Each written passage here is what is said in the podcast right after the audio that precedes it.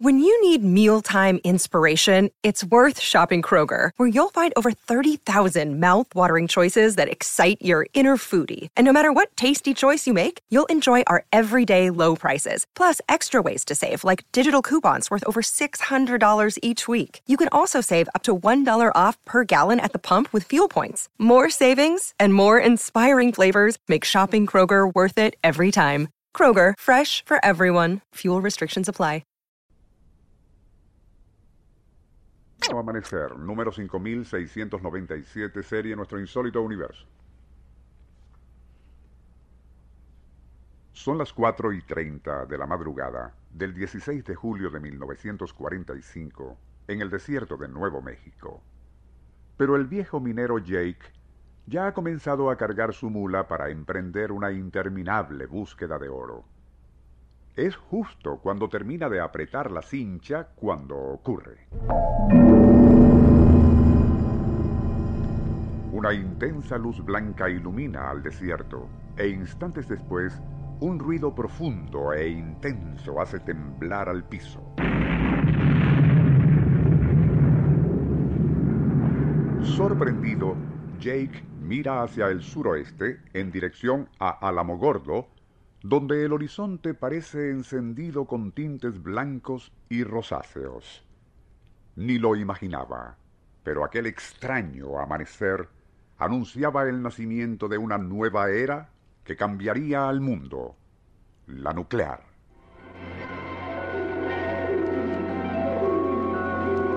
Nuestro insólito universo.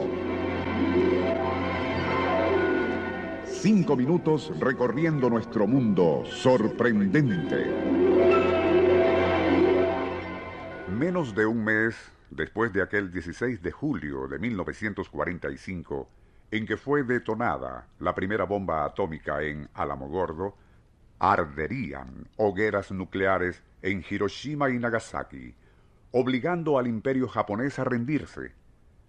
Solo cuatro años más tarde, en septiembre de 1949, la Unión Soviética haría estallar su primera bomba atómica, dando inicio a lo que a partir de entonces se conocería como carrera nuclear, que, aún en la actualidad, continúa amenazando al planeta entero. Curiosamente, aquellos ya lejanos estallidos atómicos de los años 40 del siglo XX y su ominosa secuencia fueron previstos en 1934 por cierto alquimista, quien, bajo el seudónimo de Fulcanelli, había escrito libros esotéricos, entre los cuales destacan Moradas filosofales y El misterio de las catedrales. Según lo ha relatado Jacques Verger, Fulcanelli le habría dicho en aquella ocasión, y citamos, están muy cerca del éxito. Se refería, desde luego, a las investigaciones sobre la desintegración del átomo que se realizaban por aquellos días en Alemania y otros países de Europa, así como en Norteamérica, añadiendo, pero lo que hacen es terriblemente peligroso para la humanidad, pues de lograr su propósito, la radioactividad liberada no solo es capaz de envenenar la atmósfera del planeta, sino que su capacidad destructiva puede arrasar con ciudades enteras. Algo que, por cierto, añadía Fulcanelli, hemos sabido los alquimistas desde el remoto pasado. Cuenta Berger que al escuchar esto último sonrió incrédulo. Recuérdese que era el año 1934. Pero de inmediato Fulcanelli le atajó diciendo, Sí, ya sé lo que usted va a decirme. Que los antiguos alquimistas nada conocían acerca de la estructura del núcleo atómico o electricidad. Y sin ambos factores resulta imposible iniciar una reacción en cadena o liberar energía. No intentaré probar lo que ahora voy a decir, pero bastan ciertas disposiciones geométricas de elementos extremadamente puros para desencadenar la energía del núcleo sin necesidad de electricidad o técnica al vacío. Luego, y ante el asombro de Berger, Fulcanelli tomó un libro de Frederick Soddy titulado La interpretación del radium, y del cual leyó, pienso que han existido civilizaciones en el pasado que supieron de la energía del átomo y fueron destruidas por el mal uso de tal energía. Pero, y especulaciones fantasiosas aparte, sí vale la pena citar del famoso reporte Smith, publicado en 1946, acerca de la utilización militar de energía atómica.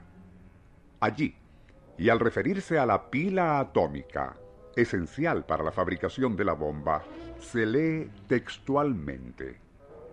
Bastan ciertas disposiciones geométricas de materiales extremadamente puros para desencadenar la energía del núcleo. Exactamente lo mismo dicho por Fulcanelli en 1934, más de una década antes de aquel 16 de julio de 1945, cuando estalló en el desierto de Nevada la primera bomba atómica.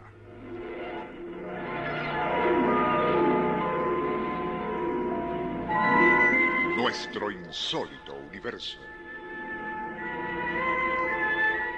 Email insólitouniverso.com